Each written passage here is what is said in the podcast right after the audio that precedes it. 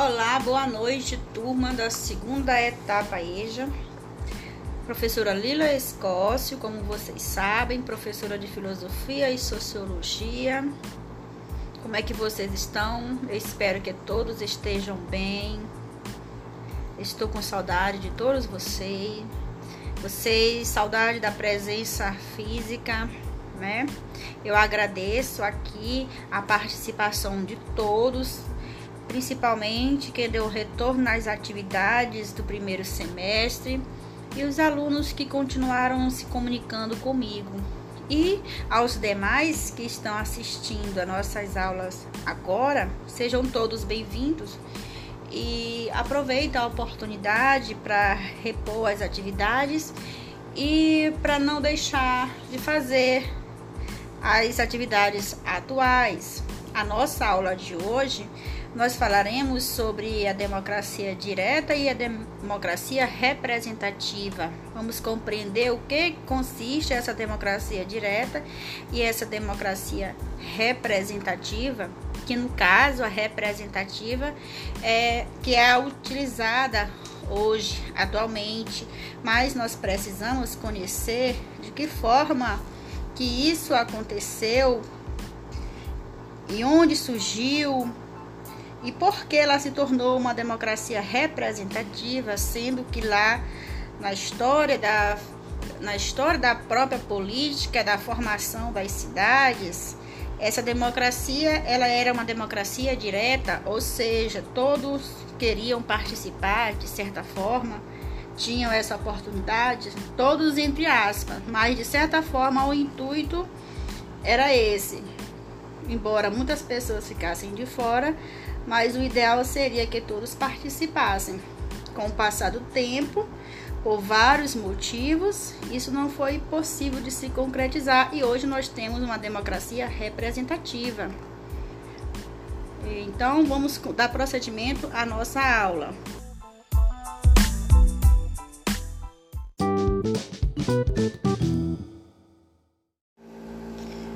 Democracia é uma palavra que vem do grego e conjuga dois radicais distintos: demos, que significa povo, e kratos, que significa poder. Trata-se de um conceito que associa, portanto, a ideia de povo, de poder, a ideia de povo no poder. Hoje em dia, o Estado democrático é normalmente descrito como uma forma de organização política na possibilidade de alternância do poder conforme a vontade popular manifestada pelo voto, né? Periodicamente, os cidadãos vão às urnas, defendem, definem os homens que ocuparão o governo pelo um tempo de um mandato é importante notar, contudo, que este modelo de representação política é característico das chamadas democracias modernas. Mas nem sempre a democracia ela se organizou deste modo. O primeiro experimento político nomeado democrático, ele aconteceu em Atenas, na Grécia, e tinha participação direta dos cidadãos na vida política, na vida pública como principal característica. Então, os homens adultos, com exceção dos escravos e dos estrangeiros, reuniam-se periodicamente em praça pública, nas chamadas Assembleia Popular, para decidir sobre os assuntos do Estado. Então, todos os homens estavam, em princípio, disponíveis para os assuntos de interesse coletivo sendo o sorteio e não as eleições o principal método de atribuição de encargos públicos. Isto é, as funções do governo não era decidido por meio de eleições, mas sim por meio de um sorteio. Por quê? Porque todas as pessoas, a princípio, estavam disponíveis para esses assuntos, estavam interessados é, nos problemas coletivo. Então, os cidadãos que não se preocupavam com os negócios públicos naquele período eram censurados e descritos como inúteis. Então, muito diferente dos dias de hoje. Necessariamente as pessoas elas não precisam estar diretamente envolvidas é, com assuntos políticos e muitas vezes não se preocupa com os próprios destinos da cidade, né? em que a vida privada ela costuma definir o tipo de inserção social dos homens.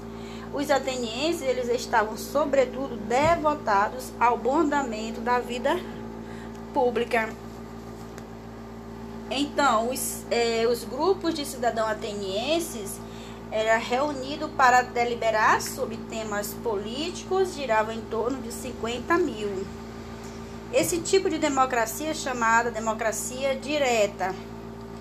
Ela só era possível em ambientes sociais com população reduzida. Então, o crescimento demográfico das cidades comprometeu as condições de possibilidade da democracia direta. Foi aí que surgiu que a necessidade de criar uma democracia representativa, porque não foi mais possível devido ao crescimento demográfico.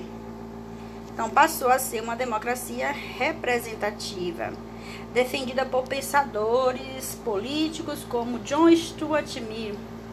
Neste novo modelo, o povo escolheria um grupo de pessoas que passariam a exercer o poder em nome como seus representantes.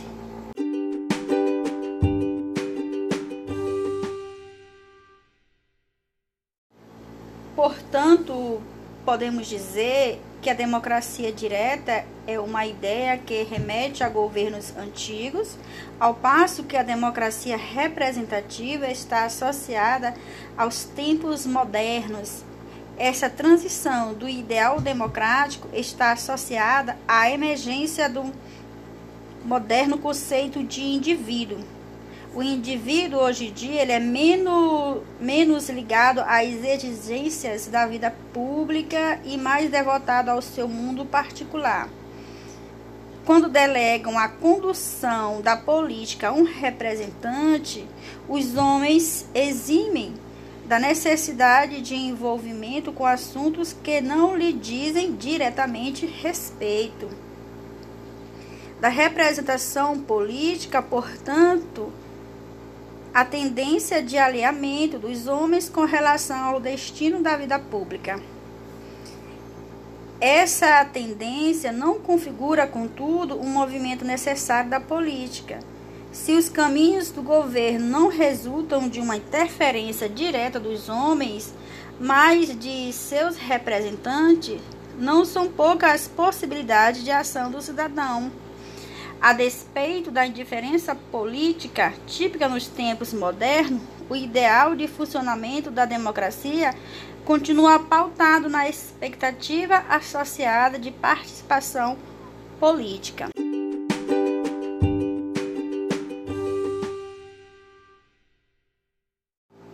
Segundo Lúcia Avelar, o ideal democrático supõe o envolvimento dos cidadãos em diferentes atividades da vida pública.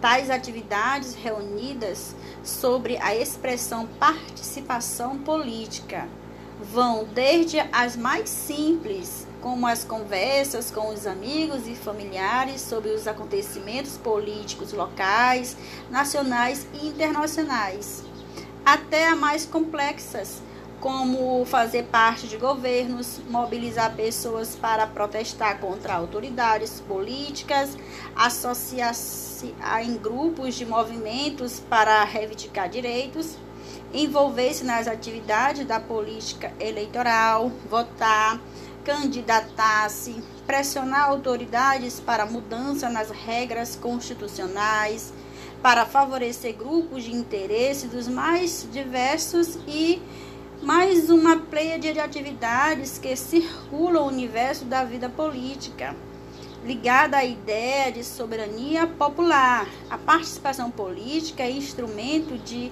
legitimação e fortalecimento das instituições democráticas e de ampliação dos direitos da cidadania.